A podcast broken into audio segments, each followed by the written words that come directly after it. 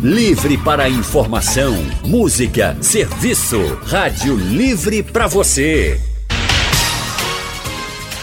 O consultório do Rádio Livre. 34213148 Rádio Jornal. Rádio Jornal na internet www.radiojornal.com.br Rádio Livre. Boa tarde, doutor. Boa tarde, doutor Romero Montenegro Nery. Muito obrigada por estar no nosso consultório aqui com a gente. Eu que agradeço o convite e a oportunidade de estar disponível esse assunto que é o esporte. Vamos lá. Vamos lá, o Dr. Romero, gente, ele é presidente da Sociedade Brasileira de Ortopedia e Traumatologia Regional Pernambuco. Ele é membro titular da Associação Brasileira de Medicina e Cirurgia do Tornozelo e Pé. Ele também é preceptor da residência de traumato-ortopedia dos hospitais Getúlio Vargas e Miguel Arraes. E o telefone do consultório do Dr. Romero é o 3241 5836. Ele atende no Ortocentro que fica no bairro do Torreão. Hoje nosso consultório vai falar sobre as lesões provocadas por atividades físicas de alto impacto. Fazer atividades físicas é muito importante, a gente sabe disso, mas é preciso ter cuidado para não ter problemas sérios também. Uma pesquisa publicada em um jornal americano mostrou, por exemplo, as modalidades esportivas que mais causam lesões. O estudo fez um comparativo de várias práticas esportivas e apontou que a cada mil horas de treino, squash, judô e a luta olímpica são os que mais apresentam riscos de lesões. O futebol, por exemplo, que é um dos esportes mais praticados no Brasil, aparece em quinto lugar nesse ranking das modalidades com maior risco de lesão. O, as modalidades de menor risco, de acordo com essa pesquisa, são a caminhada, a natação, a dança e o golfe.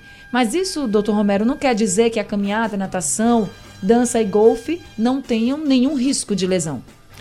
É, é, toda prática esportiva vai ter um risco, lógico. Cada uma na sua, na sua área, o, cada atividade física tem uma, tem uma lesão que pode provocar em alguma região do corpo. Por exemplo, o exemplo que, que você deu. O squash é muito comum lesão no cotovelo. Então, é uma sobrecarga repetida, repetidas vezes no cotovelo.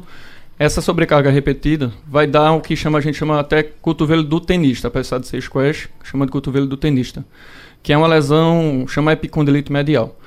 Os esportes de contato, como ficou em segundo e terceiro plano, que foi o judô e a, a, a, luta, a luta, olímpica, todo esporte de contato é que tem mais risco de lesão por fraturas, tá? Fratura, entosse, sobrecarga no, no, músculo, pode romper um músculo. Então, esses esportes de contato, a luta em, em si, é que são mais propensos até, até dar esse tipo de lesão, porque o, é corpo a corpo. Então, às vezes, o, o, o atleta pega o outro numa posição que tem que finalizar e isso aí leva ao estresse do osso, leva à quebra do osso, leva à lesão do tendão, leva à, à luxação, tá? que é a, a, articulação sair do lugar. Agora, todo esporte, lógico, vai ter, vai ter predisposição a dar um tipo de lesão. Desses que, que falou no final, é, caminhada, risco, que é né? baixo impacto, natação, que a resistência é só a água, lógico que vai ter menos predisposição a ter algum tipo de lesão, tá? Mas todo esporte você precisa primeiro de um preparo, tá? Cada esporte tem o seu tipo específico de preparo e, e isso é importante, você saber que esporte vai fazer e ter um educador físico, um, um, uma pessoa orientada para fazer a, a aula desse esporte. Agora, doutor, no geral, a gente pode dizer assim, quais são as partes do nosso corpo que apresentam maiores casos de lesões, por exemplo, não só em modalidades esportivas, mas de atividades físicas? Como a prática mais difundida no nosso país é o futebol, então, apesar do futebol não ser uma das primeiras que dá lesão, pelo número de praticantes, lógico que a gente atende mais o, o praticante desse tipo de atividade, tá? Então, por exemplo, no futebol, tem muita entorse do tornozelo, muita entorse do joelho, e isso leva a uma lesão ligamentar, que requer um tratamento, às vezes, até cirúrgico. Tá? Então, cada esporte vai ter sua peculiaridade. Então, como a prática de futebol é a mais difundida, a gente, o que pega mais no consultório é o maior número de pacientes com, com lesão esportiva nessa, nessa atividade. Tá? Então, A mais, mais comum que a gente pega é entorse do tornozelo e entorse do joelho. Dores na coluna também são comuns Muito na comum. prática de exercícios? Muito, muito. A coluna é o, é o eixo do corpo. Então, se você não tiver uma musculatura em volta da coluna, que chama musculatura paravertebral, bem trabalhada, você vai ter uma predisposição a ter uma, uma, uma dor nessa região, principalmente na região lombar, que é onde recebe mais sobrecarga. Agora, por que essas lesões acontecem? É excesso de exercício físico? É excesso de peso em algumas modalidades? É. Ou, por exemplo, não faço sempre exercício, faço de vez em quando? Por que as lesões acontecem? É o famoso atleta do final de semana, né? Então, Isso. você tem, faz uma atividade que você acha que para você é regular. Praticar um esporte uma vez por semana, às vezes eu, não, mas eu jogo uma vez por semana e sinto dor no outro dia. Prática esportiva tem que ter primeiro um condicionamento. Você tem que condicionar seu corpo a isso, tá? Tem que ter uma força muscular boa, tem que fazer um, um- um preparo de alongamento antes da atividade, tá? Então, esses atletas de fim de semana têm uma predisposição maior de ter lesão porque ele não condiciona o corpo dele para aquela atividade. Então, a atividade regular é o mais importante, tá? Praticamente todo dia, por exemplo, quem faz musculação faz três, quatro vezes ao semana. Então ele está condicionando o corpo dele para fazer uma atividade no futuro. Quem é, o praticante de futebol do fim de semana que faz academia tem muito menos risco de ter uma lesão, porque ele condiciona a musculatura, as articulações dele para aquela atividade. Entrando para as práticas dentro da academia, a gente também percebe, por exemplo, que tem pessoas que dizem, quando a gente entra na academia, a gente começa a fazer exercício, por mais leve que se pegue, seu corpo não está acostumado, você começa a sentir dores em várias partes do corpo, é fato. Mas tem gente que mesmo com o passar do tempo diz assim, ah, para mim só funciona quando eu estou sentindo dor. Se eu não sentir dor é porque não está tendo efeito nenhum, é porque está precisando mudar o treino. Enfim, é de fato isso? Essa lógica está certa? Dor é um sinal de alerta. Então isso quer dizer que seu organismo tá, não está legal com, aquela, com aquele condicionamento. Quem sente dor na atividade, isso aí é um sinal de alerta ele tem que parar. Não é parar totalmente, mas pelo menos saber, pô, tô, tem, a gente estava até conversando antes aqui da, da entrevista. É, tem gente que chega e diz, eu tenho dor, eu só, só presto atividade quando tem dor. Dor é um sinal que ali vai acontecer uma lesão futura, ou uma lesão muscular, uma lesão tendínea. Então, quem tem dor fazendo certa atividade tem que parar, procurar o atendimento com, com um especialista para ver por que está causando aquela dor. A dor muscular, nas primeiras aulas, assim, quem entra na academia, nunca teve uma atividade física, sedentário, entra na academia, começa a sentir dor na primeira, segunda semana, isso é normal. Isso é uma adaptação do músculo a uma atividade que você começou a fazer. Tá? E essa atividade você vai fazendo a partir da segunda, terceira semana, essa dor vai desaparecer. Então, dor muscular, para quem faz academia, musculação, eh, nas duas, três primeiras semanas da adaptação é normal. Agora, se você já é um atleta, um, um- um praticante de seis, sete meses e está sentindo a dor durante esse tempo todo, isso é um sinal que você tem que parar e tem que investigar o que é que está causando. Uma lesão de, de- a gente chama lesões labrais, eh, lesão tem- por tendinite por esforço repetitivo, lesão articular por sinovite. Então, tem que investigar. Dor em paciente que faz o uso de o- uma atividade já regular não é, não é normal. Então, tem que parar. Se você sentir qualquer dor, você tem que investigar. Isso não quer dizer, por Exatamente. exemplo, tem gente que faz musculação porque quer ganhar mais massa muscular. Os homens dizem assim, ah, eu quero crescer, por exemplo. Mulheres também querem tonificar mais e eu preciso sentir dor. Então, essa dor aí não significa que você está tonificando, que não, você está crescendo. significa que você está lesando seu corpo. Então, não- não- você não tem que ter esse pensamento. Esse pensamento até... Um professor, primeira coisa que pergunta, um, na- quando você está na academia, tá, e aí, está sentindo dor, está sentindo alguma coisa? A pessoa esconder isso é, é perigoso, tá? Então, às vezes ele acha, tem isso na cabeça, né? Às vezes é, o leigo pensa que sentir dor é, quer dizer que está dando resultado, mas é o contrário. Aquela dor é um sinal que você tem que parar e investigar que tipo de, de dor aquilo ali está causando. Estamos de volta com o nosso consultório, falando hoje sobre lesões causadas por atividades de alto impacto. Estamos recebendo, recebendo o presidente da Sociedade, Brasileira de Ortopedia e Traumatologia Regional Pernambuco, o Dr. Romero Montenegro Neri. Doutor Romero, muita gente procura fazer a musculação. Musculação indicada, por exemplo, para prevenir osteoporose, por exemplo. Mas a musculação também traz riscos. É bom que todo mundo fique atento. É, é muito difundida a musculação aqui no, no mundo e no Brasil também, principalmente. É, a musculação, como é, o, o reforço muscular, traz muitos benefícios para o corpo, para a mente, tá? pré, é, evita, como você disse, algumas, algumas doenças como osteoporose junto com a alimentação, tá? E só que como qualquer atividade tem que ter a, a, orientação de um, de um profissional, tá? E você tem quando começar, como nós falamos antes, toda atividade que você começar, você tem que começar do zero, tá? Tem muita gente que quer logo, ah, eu chego na academia, eu vejo botaram 5 quilos de um lado, 5 quilos do outro, o colega ali já pega 10, aí quer pegar um peso maior, vai levar uma ruptura muscular, vai levar uma distensão.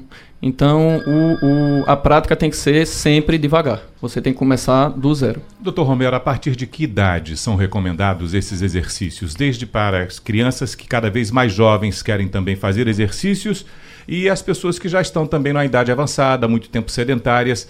Qual o momento adequado para se iniciar o exercício? É, Exercício não tem idade, prática esportiva não tem idade. Lógico que algumas você pode tem que evitar na, na infância. Por exemplo, musculação para criança não, não, tem, não tem indicação nenhuma, tá? Musculação para ganho de tônus muscular. Isso aí pode predispor, quem faz criança que faz musculação, por exemplo, pode predispor a uma diminuição do, do, do crescimento da criança, tá? Porque vai mexer na física de crescimento dos ossos, já a tração muscular pode causar isso, tá? Hum. Então, Falando na musculação, a partir, normalmente você começa a partir de 16, 17 anos, já Doutor, pode começar uma prática. Interrompeu o senhor para fazer uma, uma, questão que uma vez um colega comentou comigo, eu falei, não sei se é verdade, vou aproveitar o especialista para comentar. Talvez seja isso que influencia que os nossos atletas de, ou todos os atletas que a gente vê famosos no mundo de ginástica olímpica, que muitos jovens fazem muitos exercícios, são mais baixinhos? Exatamente. A ginástica olímpica, a ginástica rítmica, enfim é, essas atividades que, que começam mais cedo, tá? As crianças já começam com 7, 8 anos de idade a praticar. Isso aí influencia, sim, na, na altura do, do final, né? Do crescimento, do estirão do crescimento. O estirão do crescimento na, na criança, tá? A mulher é um pouco mais cedo do que homem, é ali entre os 9 e 13 anos de idade, dependendo se for homem ou mulher.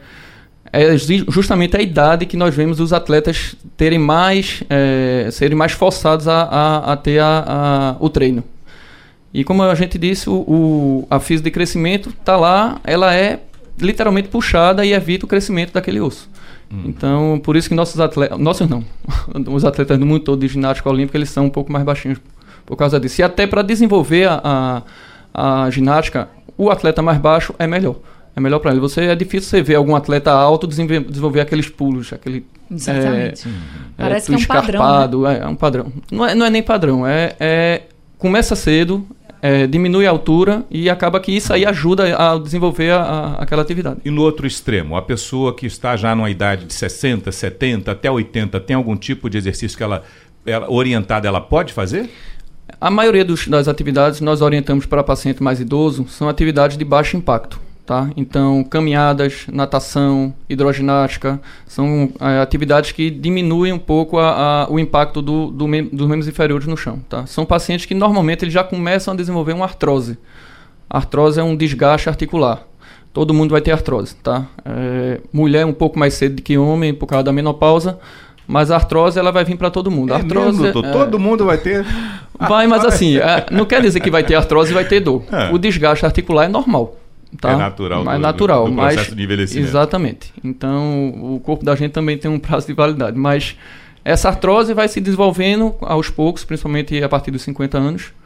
E a tendência é que em mulher seja pior, tá?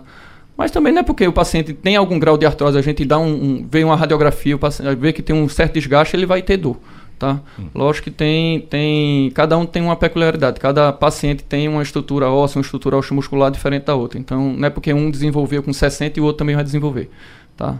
Mas a, a, as atividades que se indica mais nesse extremo são atividades de baixo impacto, tá? No... E a, a, desculpa, a musculação é uma atividade que a gente também orienta por causa da osteoporose, né? Que, que uhum. previne um pouco. Agora, doutor, e no caso do crossfit, que é uma modalidade de alto impacto, tem risco, muito risco de lesão?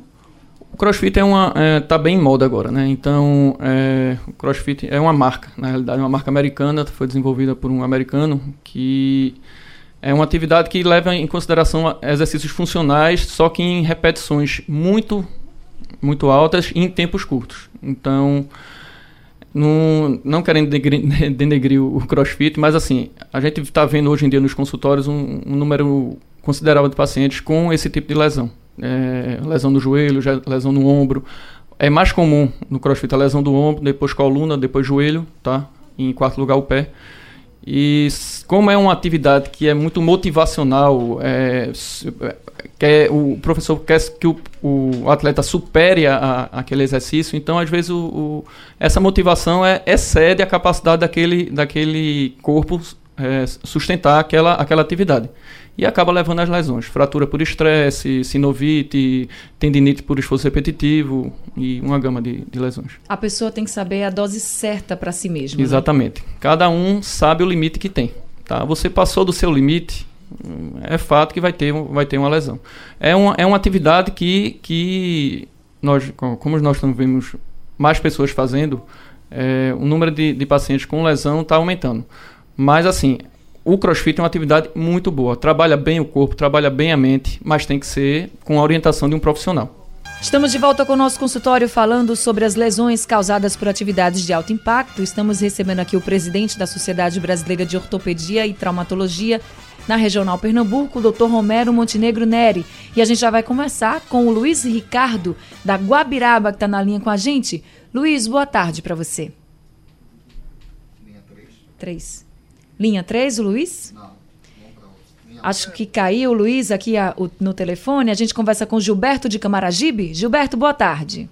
Boa tarde, Anne. Tudo é um bem? prazer falar com você, viu? Prazer é todo nosso, Gilberto. Uh, Anne, é o seguinte, eu queria perguntar ao doutor, eu tenho um garoto de 16 anos, rapaz, né, 16 anos, e tenho me surpreendido algumas vezes durante a noite é, é, quando eu abro a porta do quarto dele, ele está sempre fazendo exercício. Exercício mesmo, agora assim, sem pegar peso, só exercício físico, né? É, eu creio que através, através, da internet ele tenha visto a, a modalidade e até me surpreende, sabe? É, é, é, isso é normal? Eu posso deixar ele continuar ou tem alguma objeção? Obrigado, viu? Boa tarde. Boa tarde, Gilberto. Então, doutor Romero. É, bem, Gilberto, é, a idade dele, 16 anos, em relação a começar a atividade física, não tem, não tem problema nenhum. Já, já pode começar, tá? Ele já praticamente parou o crescimento, se crescer é pouco daqui para frente. Mas ele está fazendo exercício sem orientação, né? Então, internet hoje em dia, o, o, a, gente, a gente no meio médico brinca, o doutor Google, que o, às vezes o paciente já chega com as perguntas que viu no Google e tudo. Ele precisa de, um, de uma orientação de um profissional tá? Até para evitar lesões futuras. E mas pelo que falou, ele, é, os exercícios que ele deve fazer em casa deve ser marinheiro, abdominal, que são deve ser exercícios de baixo impacto, já que não tem peso. Mas mesmo esses exercícios precisa de uma orientação, precisa de, um, de uma avaliação de um educador físico. Então, o que a gente orienta é já, se ele puder, já entrar num, numa academia para ter essa, essa orientação. Tá certo. Agora sim, o Luiz Ricardo da Guabiraba está na linha com a gente. Luiz, boa tarde. Boa tarde, Clarice. É um enorme prazer falar com vocês. Prazer é todo ah, meu, Luiz. Parabenizar por esse quadro maravilhoso. Obrigada. E a pergunta, a pergunta é, é o seguinte: eu, eu sou corredor de rua há 18 anos, de distância de 15 a 20 quilômetros. Eu tenho 35 anos. Só que eu fraturei o dedo do meu pé. E com essa fratura, a, a fazer um tratamento de recuperação de dois a três meses, eu voltei a correr. Mas eu não sentia meu dedo. Mas eu, infelizmente, fui diagnosticado com a fascite plantar, que eu acho que a maioria dos ouvintes não sabem o que é isso. Então, estou fazendo um tratamento, mas o tratamento está sendo muito longo. Já estou com seis meses de tratamento e com 30% de melhora. Aí eu queria saber do doutor se é normal o tempo de recuperação para uma fascite plantar. Doutor Romero? É o Luiz? É, Luiz, é, por coincidência, a minha especialidade é pé e tornozelo. Então, assim, do, o que eu mais atendo no consultório é justamente a fascite plantar. A gente tem uma estrutura embaixo do pé, chamada fáscia plantar, que é uma das estruturas que absorve impacto. Então, você tem uma, um, uma, um processo inflamatório num dos amortecedores do pé, tá? Pode ter sido causado pela, pela corrida, normalmente é o que acontece, tá? Nos corredores, tá? E o ruim de fascite plantar é isso. É a gente usa o pé para tudo. Então você está com a estrutura inflamada e só em caminhar você continua dando impacto nessa região. O tratamento de fascite é, é bem doloroso. Doloroso que eu digo em relação ao tempo, não é nem em relação a tratar. Porque normalmente é isso. São pacientes que fazem uma atividade física e de uma hora para outra param e querem voltar logo. Seis meses já é um tempo considerável. Tem vários tipos de tratamento para facete. Inicialmente a gente tenta uma fisioterapia, uma mudança no hábito de alguns calçados, é, uso de algumas palmilhas. Quando o paciente não melhora, tem um, um tratamento chamado terapia por onda de choque, que é um, um aparelhozinho que tenta diminuir o processo inflamatório naquela região. Às vezes, não é muito indicado, mas às vezes, quando o paciente tem indicação sem melhora com 3, 4 anos da, da dor, faz infiltração, mas o tratamento é demorado, tá? Agora, em relação a, a, deve ser fisioterapia que ele deve estar fazendo, a fisioterapia 80% das vezes o paciente já melhora. Às vezes demora. Tem paciente que demora um ano, um ano e meio para melhorar, tá? Mas é, é o, o, mais comum de, de, de, de, lesões do pé em relação a corredor é justamente a facite. Agora é Paulo Henrique do Cordeiro que está na linha com a gente. Paulo Henrique, boa tarde. Anne, querida, muito boa tarde. Boa tarde ao doutor médico que nos atende hoje, né? E aproveitando o ensejo, eu gostaria de mandar um abraço para um médico da minha ortopedista, que também é representante das Repúblicas Independentes do Ibura, que é o doutor Hermes Wagner. Que deve estar até... Grande amigo meu, eu gosto muito de Hermes. É doutor Hermes, realmente você lembrou bem, viu, Paulo? Desculpa é, ali interromper. Doutor Hermes conhece minha família. Você falou das Repúblicas Independentes do Ibura, meu Ibura e... querido, beijo para todo mundo do Ibura aquela comunidade maravilhosa de gente tão guerreira, de artistas. É, bom, está feito o registro para eles.